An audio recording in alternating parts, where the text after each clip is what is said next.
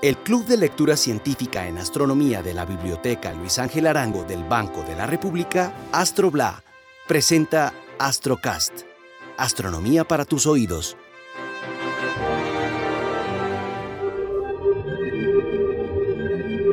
Hoy, el vecino, la ingeniera y sus secretos.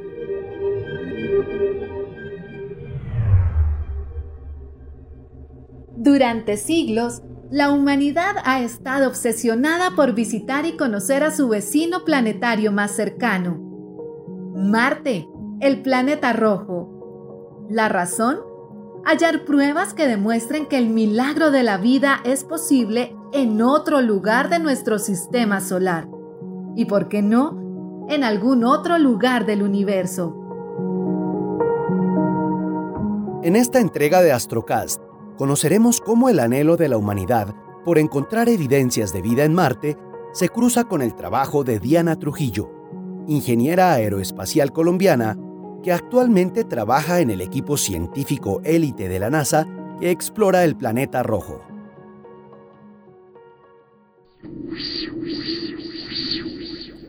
Marte, el cuarto planeta del sistema solar, se parece en muchas cosas a la Tierra aunque no es exactamente igual.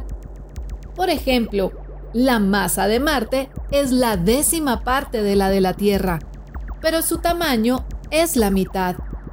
Por esto, la gravedad superficial marciana es menor que en la Tierra, solo 3.7 metros por segundo cuadrado en lugar de 9.8 metros por segundo cuadrado. Estos datos se traducen en que en Marte pesarías la mitad que en la Tierra. Si estudiamos la estructura interna de ambos planetas, podemos notar que cada uno cuenta con un núcleo, un manto y una corteza. La diferencia principal entre ambos núcleos es que el de la Tierra es, en su mayoría, un líquido en movimiento y por ende cuenta con campo magnético y el de Marte es sólido y no genera este campo.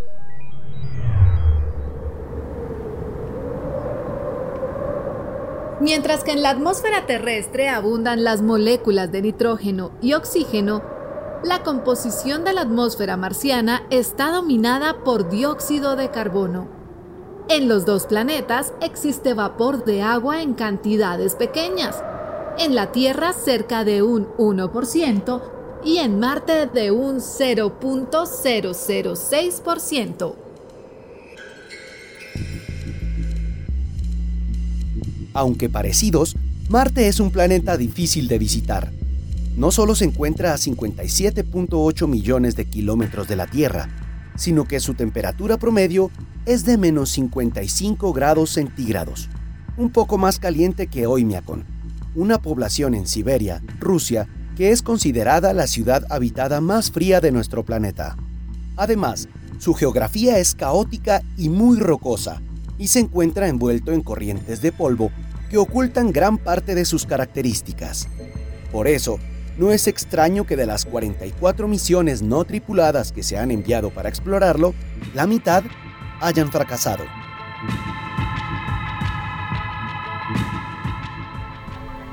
Houston Discovery. Roger roll, Discovery. Houston Discovery, how you read?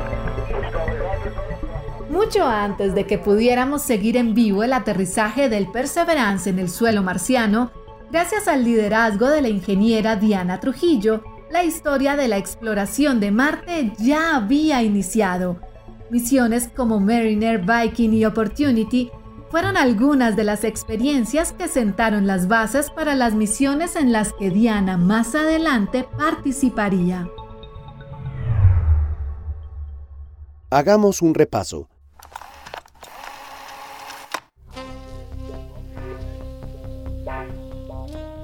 En 1965, Mariner 4 fue la primera nave de la NASA que obtuvo fotografías panorámicas de Marte a unos 10.000 kilómetros de distancia.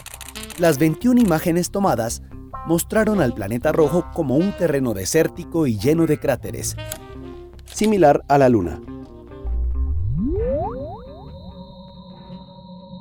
En 1969, las sondas Mariner 6 y 7 descubrieron zonas de hundimiento similares a las que ocurren por disolución de rocas calizas en los mares terrestres. También mostraron que la delgada atmósfera de Marte está compuesta en un 94% por dióxido de carbono y en menor cantidad por hidrógeno y oxígeno. Luego, en 1971, la sonda espacial Mariner 9, la última de la misión Mariner, se convirtió en el primer satélite artificial que orbitó otro planeta y logró mapear cerca del 70% de la superficie marciana. Mariner 9 proporcionó información relevante acerca de la conformación de las tormentas de polvo, la temperatura, la gravedad y la topografía de la superficie marciana, y además evidencias de la actividad erosiva causada por el viento.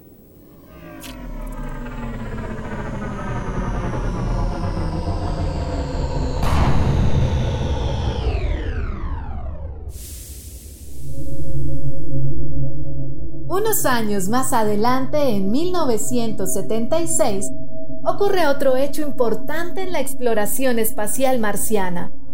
El programa Viking, también de la NASA, llega a Marte pero esta vez con dos naves, la Viking 1 y 2. La Viking 1 se ubicó en la zona de las planicies de Oro y la 2 en la planicie Utopía. Ambas naves estaban equipadas con una sonda orbital que fotografió el planeta y una sonda de aterrizaje o lander que facilitó pisar por primera vez suelo marciano. Además de tomar fotografías desde la superficie marciana, los modelos de aterrizaje recogieron muestras para buscar señales de vida.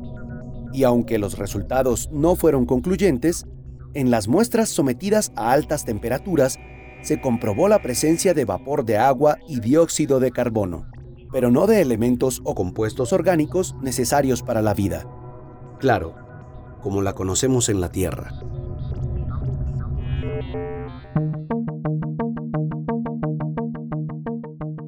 Finalmente, tres conclusiones de las Viking. La primera, que existe baja o muy poca probabilidad de encontrar microorganismos o vida basada en carbono en la superficie de Marte. La segunda, aunque en este planeta se puedan formar moléculas orgánicas, estas serían destruidas por las altas cantidades de radiación ultravioleta existente en la atmósfera marciana que proviene del Sol.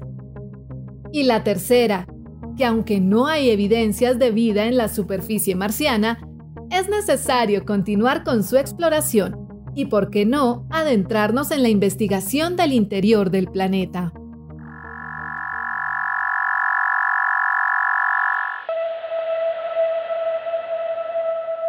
En 1997, y continuando con la exploración marciana, llega a Marte la Mars Pathfinder, compuesta por un módulo de aterrizaje y en su interior un rover o explorador. Este rover, llamado Sojourner, se convierte en el primero en explorar, con distintos instrumentos, la superficie marciana. Se estudió, por ejemplo, la geología y la composición de rocas y suelos, la atmósfera y el clima marciano, y después de más de 17.000 imágenes y de 15 análisis químicos del suelo, se concluyó que es posible que Marte haya sido muchos años atrás un planeta cálido y húmedo, con mucha actividad volcánica.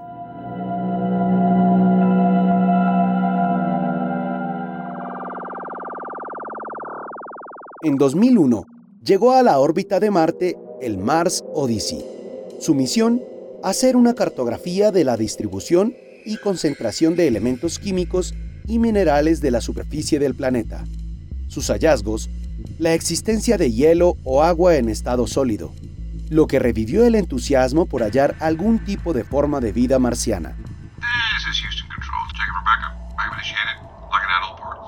Luego en 2003, la misión Mars Exploration Rovers de la NASA aterrizó a los rovers Spirit y Opportunity con una tarea prioritaria, seguir desde distintos puntos el rastro del agua en el planeta rojo.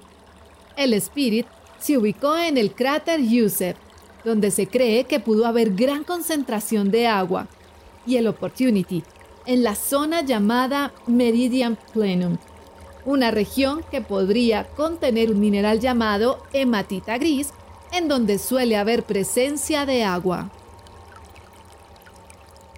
Spirit encontró varios signos de que en el cráter Gusev hubo agua y actividad geotérmica y volcánica. La teoría actual es que esta zona pudo haber sido una fuente de agua termal. En el caso del Opportunity, el estudio de las rocas sugirió que en la región Meridiani Planum pudo haber existido un gran océano. Las conclusiones de esta misión sugieren que Marte estuvo bañado por lagos y ríos de agua con características similares a los existentes en la Tierra, y que la escasez de agua en estado líquido que hoy padece Marte no permite que existan formas de vida, por lo menos en su superficie. Luego de todos estos importantes hallazgos, la NASA dedicó sus investigaciones para encontrar material microbiano que diera cuenta de que existió vida en el pasado en Marte.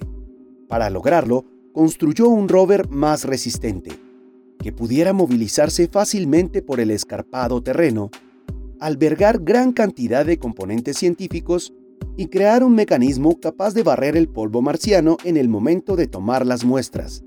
Esta misión fue llamada Curiosity.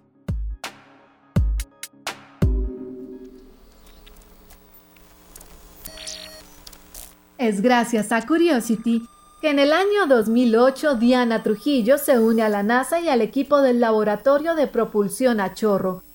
Su trabajo y el de su equipo consistía en verificar la correcta comunicación entre el rover y el equipo en tierra, para que las órdenes se ejecutaran de la forma esperada.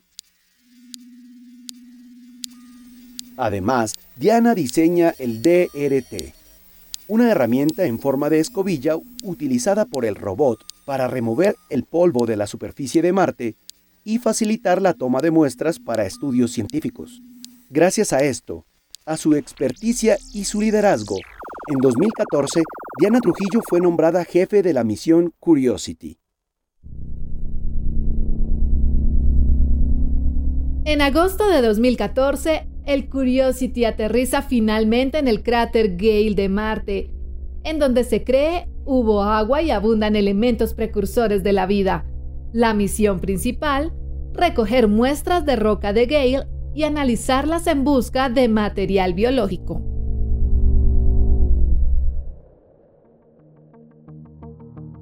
Los resultados sorprenden a la comunidad científica, ya que en las rocas de Gale existe presencia de moléculas orgánicas que contienen carbono y nitrógeno, dos elementos esenciales para la vida. También se encuentra un mineral llamado jarosita, que solo se produce en ambientes acuosos. Adicionalmente, se rastreó en la atmósfera marciana la presencia de gas metano, presente en diferentes procesos biológicos en la Tierra.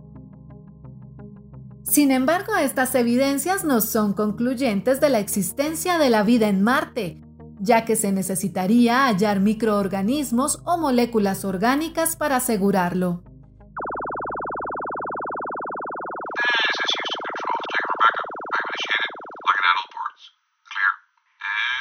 En 2020, la NASA lanza su misión Mars 2020. Diana Trujillo vuelve a ser una científica protagonista, esta vez como directora de vuelo de la misión. Desde este rol, Diana dirige la primera transmisión en vivo y en habla hispana de la llegada del rover Perseverance y del helicóptero explorador Ingenuity a Marte, el 18 de febrero de 2021. La transmisión es seguida por millones de personas que sin el liderazgo de Diana no habrían podido presenciar en vivo un evento como este.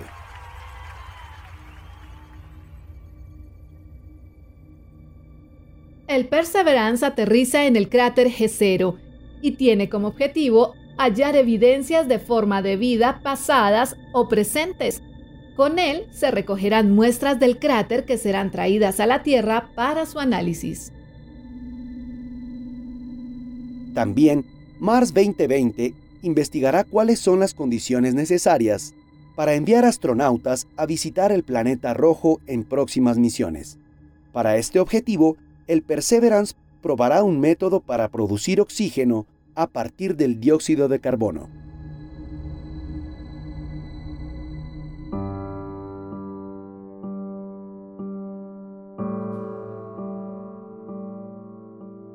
Y mientras el Perseverance recolecta información, Diana Trujillo encuentra nuevos horizontes en la conquista del espacio.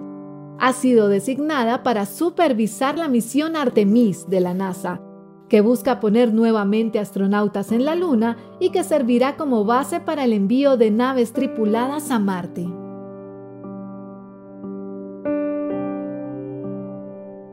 Nuestro planeta vecino es la esperanza de la comunidad científica para comprobar que la vida no es exclusividad del planeta Tierra y que quizás, en la inmensidad del universo, no estamos solos. Somos vida buscando vida. Y Marte, el vecino rojo, tiene las posibles respuestas. Astrocast es una producción sonora realizada por los miembros del Club de Lectura Científica en Astronomía de la Biblioteca Luis Ángel Arango.